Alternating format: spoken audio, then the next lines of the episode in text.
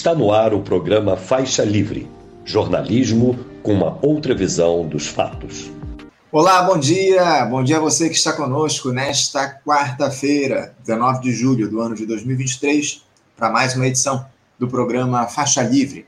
Agradeço demais a quem acompanha a transmissão ao vivo pelo nosso canal no YouTube, o Faixa Livre. E muito obrigado também a você que assiste ao programa gravado a qualquer hora do dia ou da noite e a quem nos ouve pelo podcast Programa Faixa Livre, nos mais diferentes agregadores. Faixa Livre é uma produção da jornalista Cláudia de Abreu, auxiliada por Érica Vieira e pela jornalista Ana Gouveia. Vamos analisar aí, no dia de hoje, o cenário da política no Brasil, como de costume, as articulações do governo Lula para ampliar a sua base lá no Congresso Nacional. Parece que PP e republicanos estão com as conversas avançadas aí para ocupar postos na esplanada dos ministérios o presidente da República está voltando da Europa, onde foi encerrada ontem aquela cúpula do, entre os países da União Europeia e da Comunidade dos Estados Latino-Americanos e Caribenhos, a CELAC. Aliás, na última terça-feira foi alinhavado um acordo entre situação e oposição lá da Venezuela em busca do que chamam aí de eleições livres. Em troca, as sanções contra o país sul-americano seriam encerradas. A intermediação desse diálogo foi feita pelo próprio Lula pelo presidente da França, Emmanuel Macron, pelo argentino Alberto Fernandes e pelo líder da Colômbia, Gustavo Petro, além de José Borrell, ele que é chefe da diplomacia da União Europeia. Vamos ver como é que se dará aí esse, essa negociação, que vai envolver inclusive a participação de observadores internacionais lá no processo eleitoral venezuelano. Para analisar os temas aí ligados à política aqui no nosso programa de hoje, eu vou conversar com o sociólogo Léo Lince, daqui a pouquinho, aqui no Faixa Livre. Aquela tentativa do presidente da Câmara dos Deputados, Arthur Lira, de censurar a imprensa através de alguns processos contra vários veículos aí que publicaram denúncias de violência doméstica da sua ex-esposa, também estará aí, né, ou também será repercutida na edição desta quarta-feira aqui do programa em papo com o presidente do Sindicato dos Jornalistas Profissionais do Paraná e vice-presidente da Federação Nacional dos Jornalistas, a FENAGE, Célio Martins. Ele também vai comentar um episódio absurdo. Militares aí oferecendo treinamento a jornalistas em pelo menos dois estados do país. Pois é, daqui a pouquinho você vai entender do que é que isso se trata. Como vocês devem estar observando também aí, os ministros do Supremo Tribunal Federal passaram a ocupar as manchetes nos últimos dias, e não por julgamentos aí em que eles estão envolvidos. Pelos mais diferentes motivos, Luiz Roberto Barroso e Alexandre de Moraes ganharam destaque e o advogado e presidente da Comissão de Direitos, de, aliás, da Comissão de Direitos Sociais da Ordem dos Advogados do Brasil do Rio de Janeiro, a OABRJ, Marcelo Chalrel, vai falar aí a respeito dessas polêmicas envolvendo os magistrados daqui a pouquinho.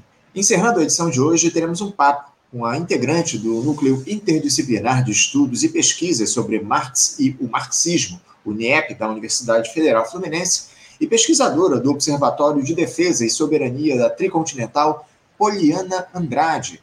Ela que vai comentar aí aquele suposto fim do programa de escolas cívico-militares no Brasil. Eu digo suposto porque há uma série de governadores que querem manter e ampliar essa estruturação do ensino aqui no nosso país a partir de uma brecha deixada pelo Ministério da Educação ao encerrar este projeto implementado durante a gestão Jair Bolsonaro. Já já vocês saberão como é que isso se dá. Mais um programa aí com assuntos de enorme importância e muita análise para você ficar bem informado.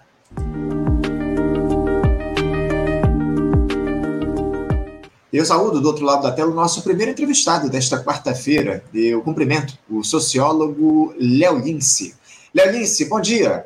Bom dia, Anderson. Bom dia aos ouvintes desse importantíssimo programa do jornalismo brasileiro. Obrigado, Léo. Obrigado pelas palavras e pela sua presença aqui mais uma vez, por atender ao nosso convite em mais uma oportunidade. Léo, a gente tem visto aí um país ainda ressentido desse último período da nossa história que misturou autoritarismo e desmonte das principais ferramentas de cidadania e inclusão social a partir da liderança de Jair Bolsonaro. O presidente Lula, dentro dessas amarras, digamos assim, estabelecidas por uma democracia burguesa e por sua vocação à conciliação, adota medidas que não atendam contra os interesses do andar de cima e, ao mesmo tempo, reduzem o drama da população da base da pirâmide, ainda que estejamos longe de um cenário de busca por igualdade social efetiva. Léo, ah, essa retomada dos programas de transferência de renda, ao mesmo tempo em que a lógica do fisiologismo ganha uma nova roupagem lá no Congresso Nacional, muito mais intensa do que observamos até então. Isso nos permite ter esperanças de uma mudança mais radical no quadro social do país ao longo desses anos de gestão Lula. Como é que você caracteriza as ações do governo nessa primeira metade do ano, Léo? Meu caro Anderson, é, você colocou inicialmente muito bem o, o problema, a pergunta e as dificuldades de uma resposta definitiva para a sua indagação. É evidente que nós estamos vivendo um período de transição, de mudança, de adaptação.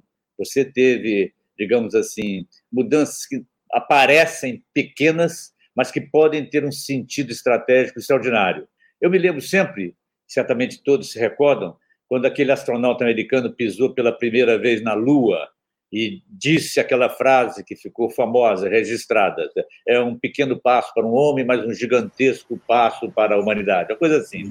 Eu acho que a gente está vivendo uma conjuntura marcada por alterações que parecem muito pequenas, mas que podem ter um sentido estratégico, dependendo dos rumos dos acontecimentos, muito significativo.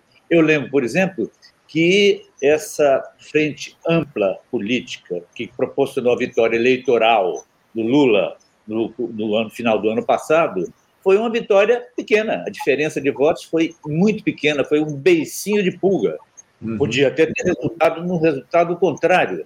É, esses dias, um jornalista que eu aprecio muito é, escreveu que imagina você se o Bolsonaro tivesse ganhado a eleição. Essa era uma possibilidade que estava na ordem dos acontecimentos. Certamente o Supremo Tribunal não teria condições, até pela natureza da sua composição, de declarar o presidente eleito inelegível. E se ele tivesse ganho a eleição, provavelmente também não haveria aquela coisa catastrófica da intentona golpista do dia 2 de eh, do dia 8 de janeiro, Exato. evidentemente não tinha necessidade, ele teria ganho a eleição. E provavelmente alguns desses militares que estão hoje presos, é, respondendo a processo por sua participação no golpe, estariam ocupando cargos-chave do governo. Esse tenente-coronel Cid já estaria assumindo o comando das tropas de Goiás. Então, é uma diferença pequena, cujo resultado é extraordinário, dependendo de como as coisas evoluem. A própria decretação pelo Tribunal Superior Eleitoral da ineligibilidade do inominável é, é, parece uma coisa pequena, afinal, é uma punição branda, que antigamente quem era, digamos assim, era banido da cidade mas, na realidade, ele continua aí, e muitos que estão ligados a ele, dizendo, até por hipocrisia, que até melhor assim, que ele vai ser um cabo eleitoral poderoso. Mas essa pequena diferença altera fundamentalmente o quadro político. Então, você vive um período de adaptação à realidade nova, com um grau de ambiguidade e de dificuldades políticas imensos.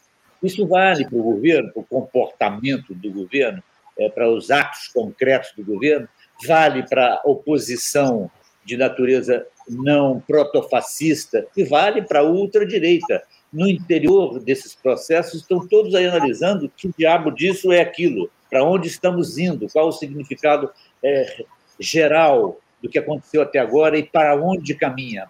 Tem uma definição clássica da, do folclore político mineiro que diz que a conjuntura é como nuvem.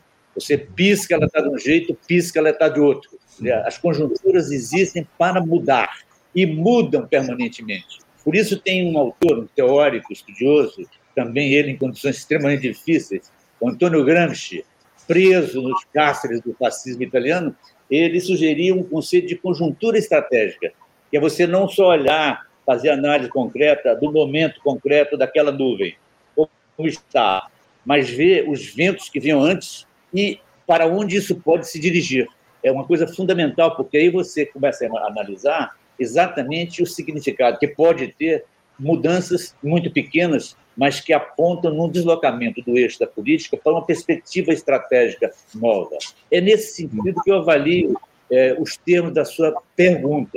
É evidente que o governo tem pontos positivos, você pode considerar pequenos, tem um aumento pequeno do salário mínimo, é, a retomada de alguns projetos indicam a reconstrução da possibilidade da sociedade civil se colocar, e você pode analisar isso em todos os ângulos onde essa ação se coloca. Vamos pegar um deles, por exemplo, os militares na política. Os militares na política, eu acho que o, a principal definição disso, para mim, vem do grande advogado Sobral Pinto, uhum. que dizia lá atrás uma das desgraças. Ele falava assim, escandindo as sílabas da política brasileira, que a República foi proclamada por militares que não eram nem republicanos. E aí ele dizia que, a partir daí, eles começaram a entender que eles podem ser tutores da política brasileira. E não se afastaram disso. A chamada doutrina Vilas Boas, que levou com a parte do alto comando do Exército entrasse para o alto comando da campanha e do governo do Bolsonaro, começa a ser afastada. Uhum. Em, que, medida ela começa a ser afastada? É evidente que você percebe que quando o Exército se sente na obrigação de lançar uma nota oficial dizendo que esses militares que foram presos estão presos e serão entregues à justiça, e que internamente, não sei se isso é real ou só de retórica, também estão tendo processos de punição pelo seu comportamento inadequado ao papel da, das instituições militares como força do Estado. Essa é uma um pequeno deslocamento. Se você está se livrando da doutrina de Las Boas e começando a formular elementos de uma outra doutrina, onde o papel das instituições que são muito importantes e poderosas, como uma casta separada na política brasileira, isso é uma pequena mudança que pode ajudar. Isso, esse raciocínio pode ser feito para todos os outros elementos. Comportamento do capital financeiro, das suas instituições também muito poderosas. Problema, por exemplo, é, da, do integrismo religioso de grande capilaridade. Em todos os segmentos existem essas pequenas mudanças. Agora, se, e é, na minha opinião, o foco da sua pergunta, a luta fundamental contra o padrão absurdo de desigualdade social que marca a sociedade brasileira nas suas estruturas, que vêm desde o domínio do latifúndio até antes mesmo disso, e que continuam muito fortes. É evidente que todas as medidas que têm sido realizadas, elas operam num plano mínimo e precisam avançar muito mais. E o pragmatismo exagerado, a realpolitik, no sentido mais mecânico e superficial, pode ser um dos riscos do governo. Porque o Lula, eu tenho dele uma avaliação antiga, e ele é fundamentalmente um pragmático do poder. E dependendo do arranjo das forças, ele pode se encaminhar para um lado ou para o outro. E aí, uhum. evidentemente, é uma questão a ser definida no processo político. Entendo, entendo. Léo, eu te confesso que a minha preocupação é que essa lógica de pequenas mudanças ao longo das últimas décadas, elas não vêm se conformando em grandes transformações na sociedade brasileira ao longo desse período. Muito pelo contrário, quando, a gente tem retrocessos, esses sim são retrocessos ampliados, como a gente viu aí ao, ao longo dos últimos quatro anos nessa gestão do Jair Bolsonaro. E eu te pergunto, eh, esse meu primeiro questionamento também é, de respeito a uma dessas apostas aí que o governo tem feito, né, que é justamente na reforma tributária, que deve ter aí a sua primeira fase aprovada pelo Congresso na volta do recesso parlamentar lá no mês de agosto. O problema é que essa segunda parte da discussão, e aí a gente entra aí naquela lógica das pequenas e das grandes mudanças, essa segunda parte da discussão, que seria a mais importante, que provocaria de fato grandes mudanças nessa lógica, que toca na redução das desigualdades, com a mudança na tributação de renda e patrimônio aqui no nosso país, ela deve ter forte resistência de setores que hoje exaltam a atuação do ministro da Fazenda, o Fernando Haddad, a turma lá da Faria Lima.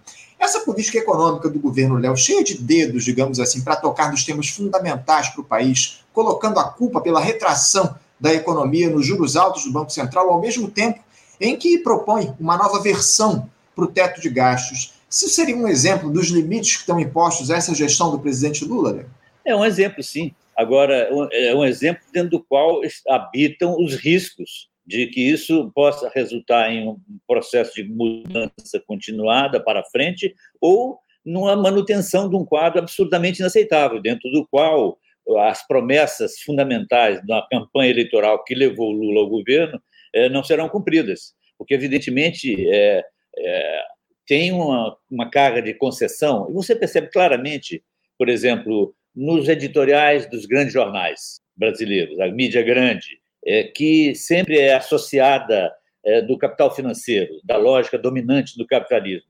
Eles estão sempre ali cautelosos, porque naturalmente perceberam que a aposta que eles fizeram do bolsonarismo também não era razoável, não era sustentável, não estava em sintonia com não só com as demandas que ficam aí azedando, pode até não se manifestar fortemente, mas você sabe que no corpo da sociedade isso continua é, digamos assim, manifestando um grau de insatisfação, eles, é, é, na questão essa relacionada às mudanças que são necessárias no plano da economia, têm uma posição de tutela, ficam cobrando do governo.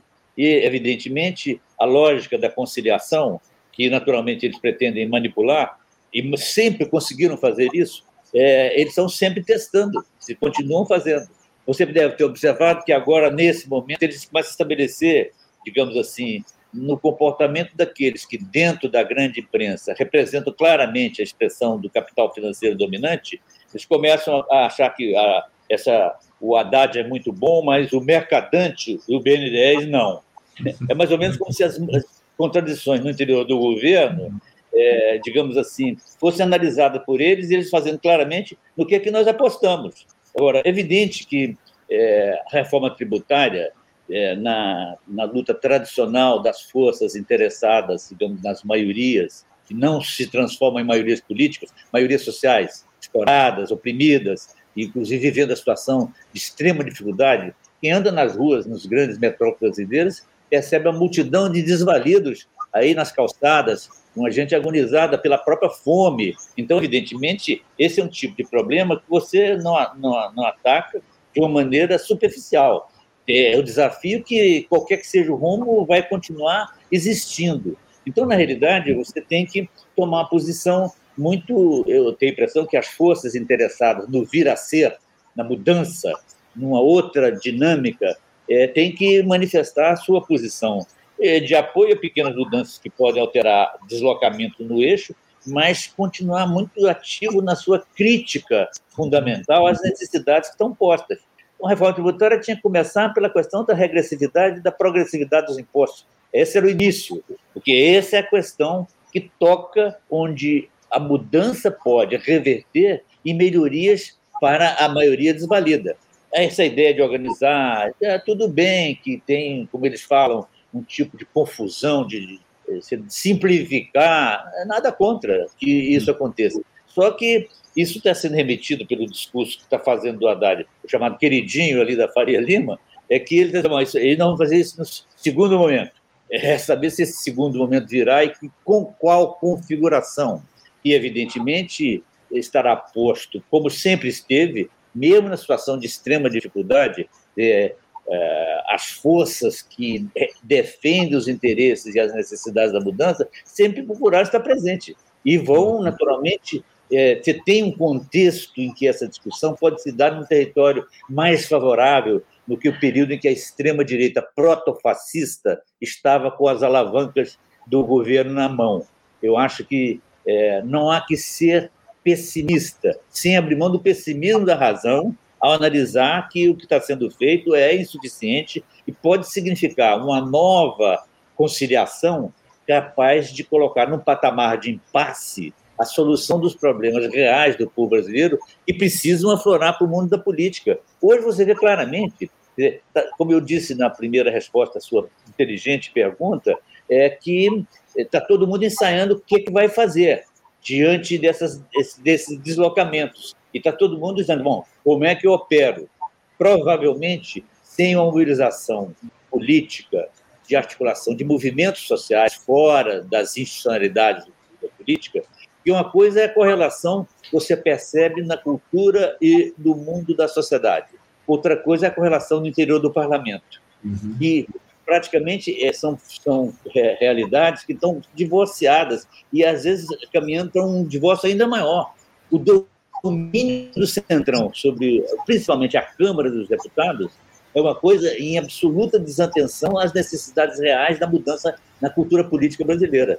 Essa é a questão que eu acho que se coloca diante desse quadro que você me pergunta. Sem dúvida, sem dúvida alguma. Léo, eu, eu queria aproveitar aqui, a partir da tua da tua primeira participação, da tua primeira resposta. Eu tenho um questionamento aqui do Marcos Tavares, o nosso espectador, que eu queria já colocar aqui na tela para que você ajudasse a gente a responder. Ele te questiona o seguinte: uh, país da periferia do capitalismo pode viver desta retórica de pequenas mudanças, Léo? Responde aí ao Marcos Tavares, nosso espectador, por favor. O Marcos Tavares, você tem toda a razão. É evidente que é, é, pequenas mudanças não é nem o tamanho da mudança, mas é, se ela se encaminha, em que sentido ela se encaminha? se é uma pequena mudança que se encaminha para outras pequenas mudanças e no conjunto delas para a grande mudança, é, a avaliação é uma. Se é uma pequena mudança para aliviar, é, melhorar minimamente, anestesiar, é, produzir ah, um quadro de, ah, digamos assim, de anomia social, de desmobilização, aí se encaminha para o sentido contrário do que você tem expectativa. Agora, é importante considerar duas coisas que, na minha opinião, às vezes passa desapercebido nas análises dos, das grandes estruturas. É que, é, nos últimos tempos, não só no Brasil, mas no, na situação mundial, o primeiro violino da política tem sido tocado na periferia do capitalismo. Eu tenho claramente, digamos assim, para ilustrar isso com precisão, Nelson Mandela. É, de repente você consegue, na periferia do capitalismo, ali, nos países que são mais fracos, nos elo fracos, a possibilidade de você construir alternativas. E aí é importante considerar que é, nem sempre as pequenas mudanças são desprezíveis. Tem um livro muito interessante do Luiz Simas, que chama Pedrinhas Miudinhas, um pouco ancorado na sabedoria ancestral dos povos africanos, é a ideia de que, de repente, é toco pequeno que quebra unha. A, a, a, ideia da importância de pequenas mudanças num processo de acúmulo. A gente não pode desprezar essa possibilidade. E, naturalmente, não pode também se entregar ao desânimo, ao desalento, em função da não realização imediata daquilo que a gente acredita que é urgente, precisa. E aí, você, naturalmente, ah, se não aconteceu uma mudança revolucionária e profunda, então significa que nós estamos definitivamente derrotados. Não, não se trata disso. Eu acho importante, é, digamos assim, nessa relação da, do momento tático e da relação da tática com a estratégia, você, digamos assim, acumular forças num sentido claramente definido. Eu acho que esse tipo de discussão se adequa é, fundamentalmente ao momento que nós estamos vivendo. Eu acho uhum. que é, não se trata de, digamos assim, você não pode se deixar satisfazer por pequenas, pequenas mudanças. Você tem que tomar o que ela alterou que possa favorecer a sua força e apostar fortemente na luta por grandes mudanças. E aí, o território fundamental onde isso vai se realizar, e está ainda longe de, de oferecer novidades positivas, é da mobilização social. Se não houver uma mobilização social, os movimentos interessados na mudança, seja ele onde estiver, na classe operária, no mundo da cultura, eh, nas classes médias, na defesa por interesses concretos, numa infinidade de questões, se isso não se recompõe, provavelmente nós seremos derrotados. Porque, evidentemente, você não pode entregar a expressão política que está cristalizada no interior do parlamento e das instituições, como ali a coisa se resolverá. E, por isso mesmo, uma coisa condenável é o pragmatismo exagerado do plano do governo, que, evidentemente, se prevalece no governo aquela conversa, olha, deixa que eu chuto, pode deixar que eu vou resolver, aí não, não resolve.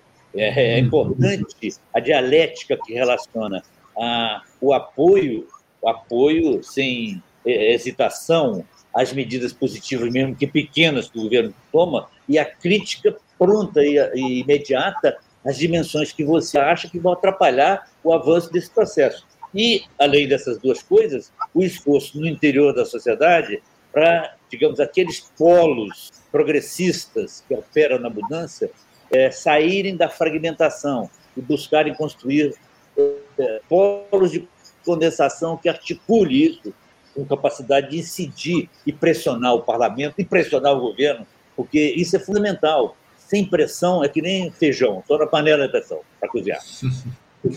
Mobilização popular, eu acho que essa é a grande questão que se coloca nesse momento que o país atravessa. Aproveitando isso, o, Léo, uh, eu queria te questionar o seguinte: até que ponto as nossas esquerdas elas estão comprometidas de fato com a luta de classes? Uh, as lideranças políticas do nosso campo estão dispostas aí a fazer essa disputa a partir de um cenário de unidade na luta? E eu te, te pergunto isso, Léo, porque a gente tem observado aí nesse momento, um debate importante que foi aberto dentro do Partido Comunista Brasileiro, o PCB.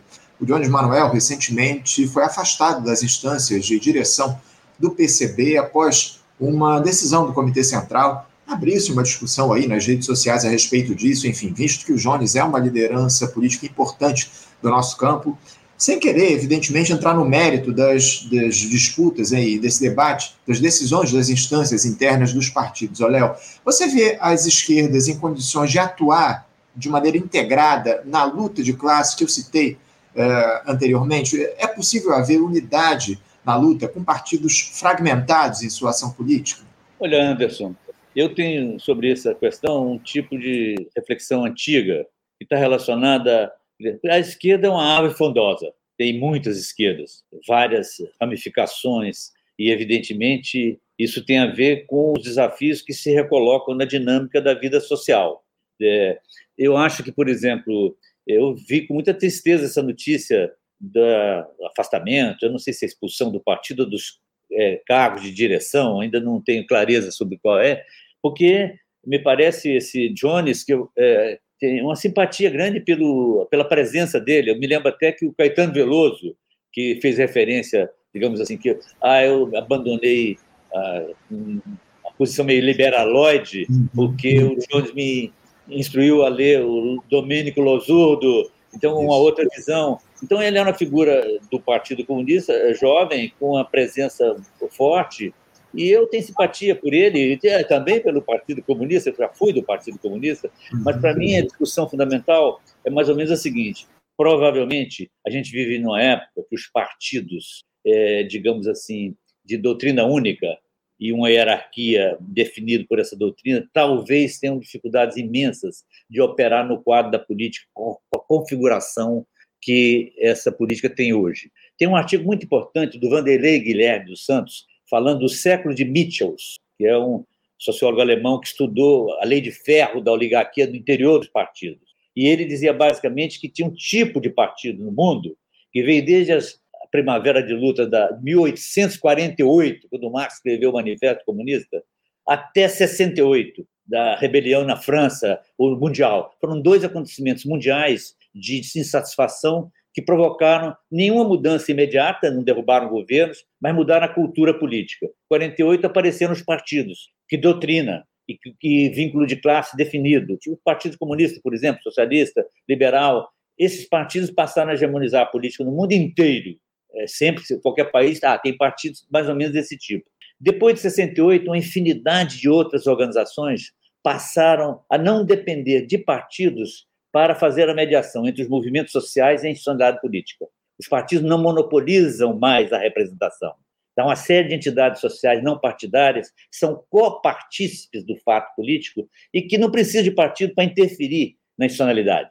Essa realidade demanda e cobra partidos de natureza plural, partidos que abrigam diferentes doutrinas e que aceitam com mais facilidade é, divergências na orientação. O PT, na sua fase heróica, foi isso, um partido de várias correntes que se manifestavam. O PSOL é isso hoje. É evidente que, num partido desse tipo, o Jones não teria dificuldade nenhuma em manifestar eventuais divergências, que eu nem sei quais foram, que levou a uma posição drástica dessa natureza. Então, eu acho que a gente vive hoje na situação em que você precisa de partidos que não é que, que dirijam, conduzam o movimento social, é partidos que possam ser, fazer interlocução com movimentos sociais que são copartícipes do fato político. Você não monopoliza essa representação. É essa a minha posição ao analisar acontecimentos dessa natureza. O que, que significa? Que a unidade das esquerdas depende muito da dialética da relação com os movimentos. Por exemplo, a luta de classes, que é uma expressão muito forte, oriunda da vertente marxista da esquerda, também o marxismo é uma fondosa, tem marxismo para tudo quanto é gosto, mas na realidade a questão fundamental é que estava associado muito a uma realidade social é, um, da, da, Revolução Industrial, de grandes fábricas, que emprega como é, Putilov, lá em Petrogrado, que tinha 60 mil operários trabalhando dentro de uma uma máquina, de um, tipo de fábrica, ou no ABC aqui no tempo da liderança do Lula, isso mudou muito. Hoje, as mudanças tecnológicas, a natureza do problema, eu acho que a gente vive no momento atual o seguinte desafio. Tem uma série de movimentos que às vezes é visto com uma certa descaso, ou tem até como se fosse uma coisa contraposta à luta de classe, mas na realidade são expressões atuais da luta de classe. A questão identitária, por exemplo, entra muito nisso. A questão de como adquirir a configuração política, a luta contra o racismo. Tem uma série de dimensões que são expressões da luta de classe. No mundo contemporâneo, a luta de classe é também isso. Você não vai reduzir a luta de classes ao mundo fabril, aos sindicatos, que inclusive é, dos próprios sindicatos, ao longo do tempo, foram é, vítimas da interferência dos setores dominantes, o pereguismo, o sindicalismo amarelo. Então, você sempre tem, digamos assim, os nossos inimigos de classe, os inimigos, digamos assim, da mudança política que possa transformar maiorias sociais e maiorias políticas, eles sempre operam é, tentando estabelecer a divisão. E isso está sempre presente. E a gente tem que estar com o olho limpo e, naturalmente, levando em conta as mudanças reais na estrutura das manifestações políticas que vêm da sociedade. Aqui no Brasil, a gente vive essa situação. Provavelmente, partidos de doutrina única, de hierarquia interna muito consolidada, que nos congressos ou todos se submetem a uma digamos assim, uma linha aprovada pela maioria, centralismo democrático, que era a expressão usada nessa tradição. Então, baixado do centralismo democrático, a partir da manifestação da maioria, os outros se submetem ou saem, ou serão expulsos. Isso não funciona mais, até porque não resulta. É, eu me lembro que, ainda no tempo das discussões do Partido Comunista, lá atrás, logo depois é, da, do processo da luta contra a ditadura militar, 64, o Hermes Correia que era uma liderança importante do Comitê Central, tinha sido um sindicalista é, de grande importância, falava que centralismo democrático, o, o democrático é adjetivo, o, objetivo, o substantivo é o centralismo. Era uma decisão inteligente para uma prática duvidosa, que já não funcionava mais da maneira como estava no interior da doutrina.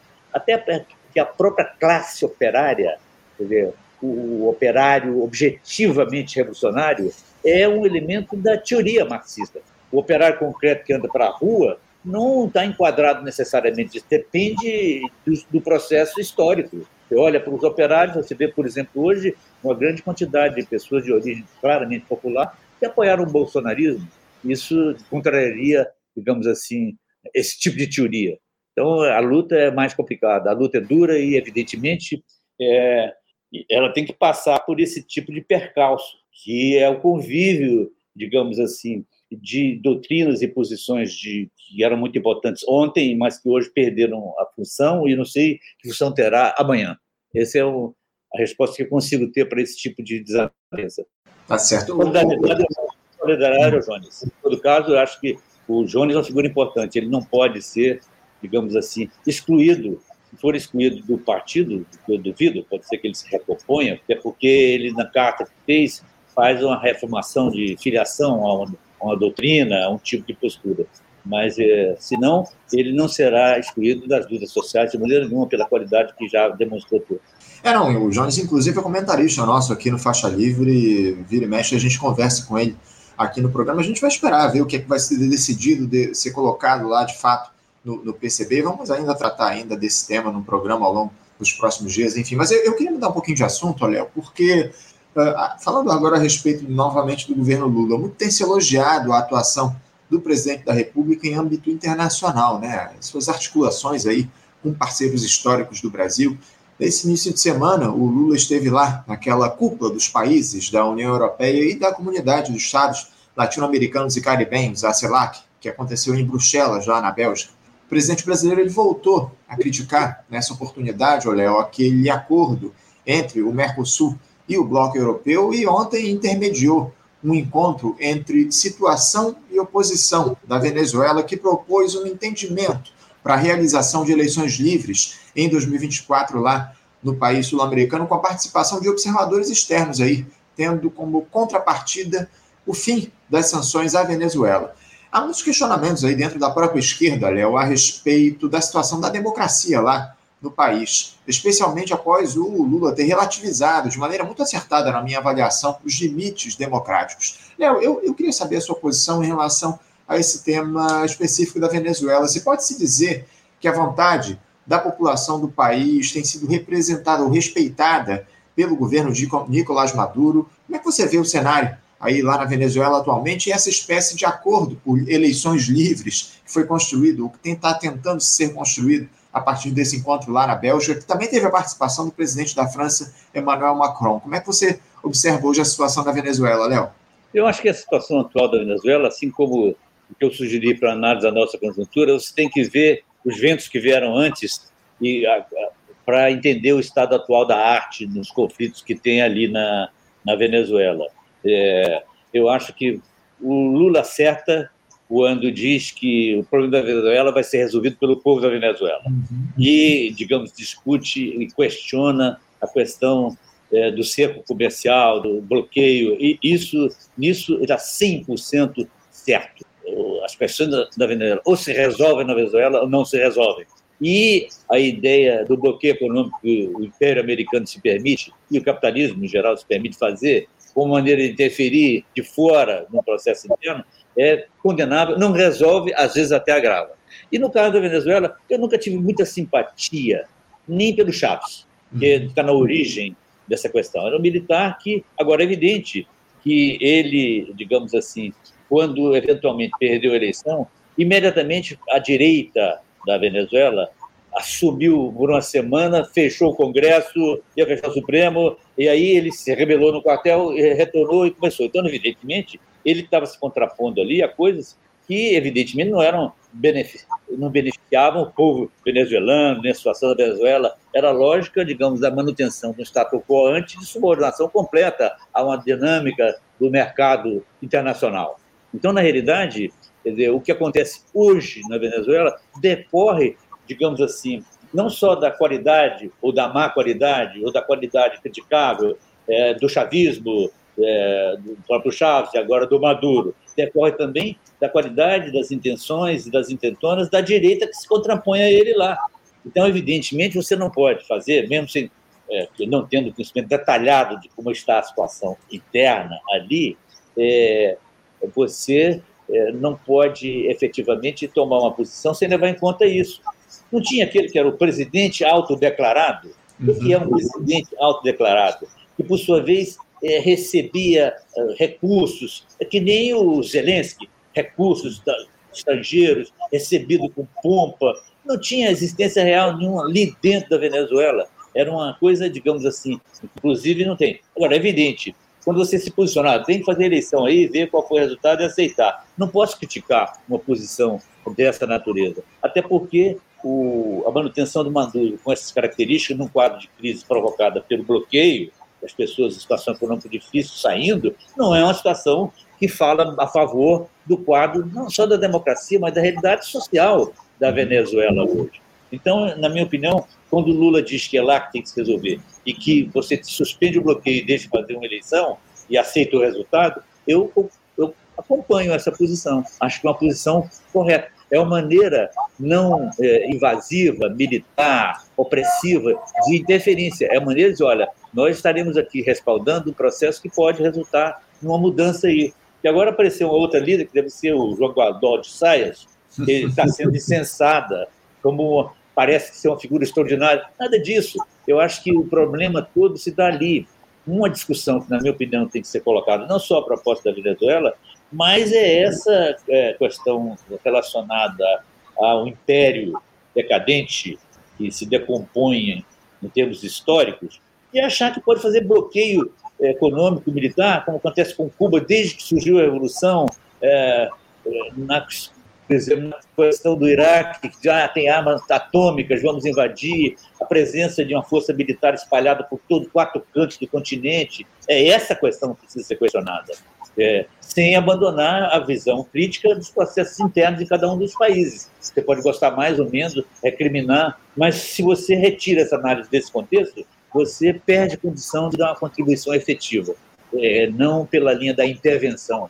Então, eu acho que aqui a situação da Venezuela Importa ao governo brasileiro acompanhar os acontecimentos. Temos uma fronteira imensa com a Venezuela, uma parte da Amazônia, que é um patrimônio eh, do mundo do ponto de vista ecológico, eh, está também na Venezuela, além do Brasil, nos outros países países. Por isso, acho que a reunião que aconteceu lá, com a presença, inclusive, do presidente da Argentina e da Colômbia, do nosso Lula, com o uhum. Macron, foi uma iniciativa que o próprio Macron disse que foi a principal resolução daquele encontro, que é uma coisa lateral ao encontro, não estava na pauta do encontro. esse assunto. Então, eu acho que a gente tem que ter cautela e procurar se informar melhor sobre a natureza do confronto da Venezuela, para não, digamos, incorrer no erro de fazer um apoio descuidado ou uma crítica que beneficie os inimigos da democracia aqui no mundo inteiro e na Venezuela.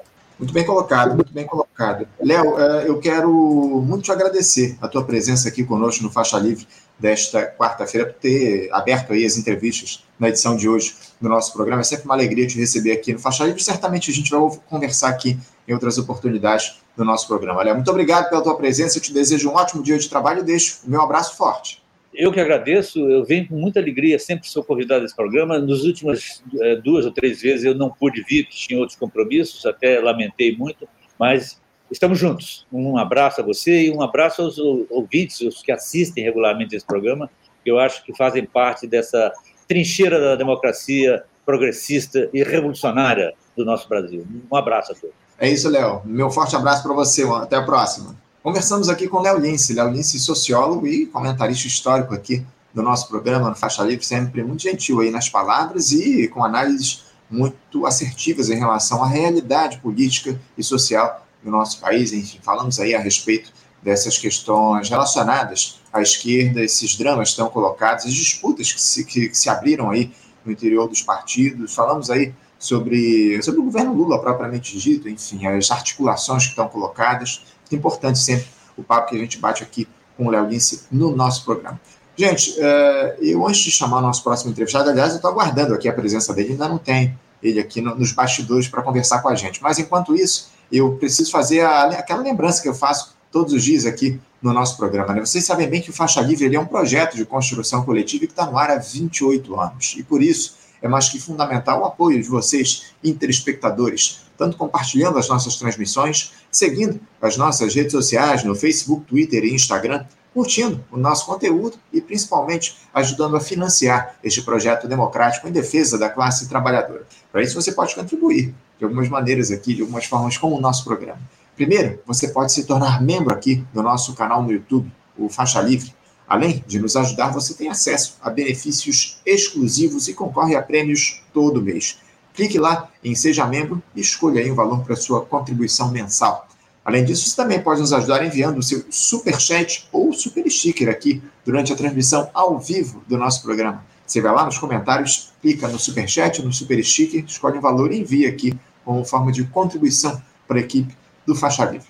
Já você que está assistindo a transmissão do programa gravada a qualquer hora do dia ou da noite, também pode, pode nos ajudar através da ferramenta Valeu Demais. Também seleciona lá o Valeu Demais e manda aí a sua contribuição para o nosso programa. Agora, você também pode nos ajudar realizando seu depósito através da nossa chave Pix. Chave Pix que está aí, ó, no topo da tela e também está aqui embaixo, ó, que é ouvinte arroba. Você, ouvinte do Faixa Livre, pode ajudar a mantê-lo no ar. Faça sua contribuição diretamente na conta do Banco Itaú, agência 6157, conta corrente 99360, dígito 8. Esta conta encontra-se em nome do Sindicato dos Professores do Município do Rio de Janeiro e região, o Simpro Rio, uma das nossas entidades patrocinadoras, mas seus recursos são destinados exclusivamente para o financiamento do nosso programa. Você pode fazer sua doação de qualquer valor, utilizando também a nossa chave Pix que é ouvinte@programafaixalivre.com.br. Sua contribuição é fundamental para a manutenção desta trincheira progressista no ar.